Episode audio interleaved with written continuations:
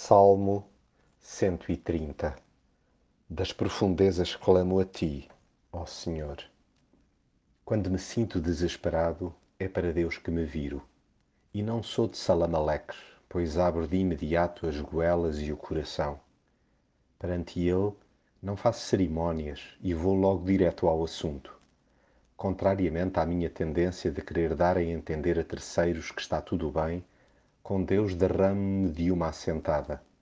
E não me refiro a pedidos de ajuda de última hora, a enrascanços financeiros, a doenças súbitas, às saudades de casa, a injúrias sofridas, mas sim ao peso na consciência de o ter magoado diretamente ou por via de ter defraudado alguém.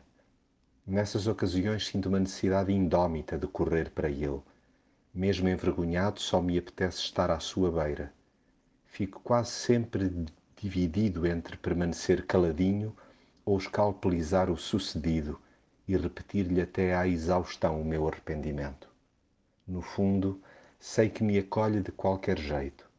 Depende da sua graça, caso contrário seria impossível escapar à condenação.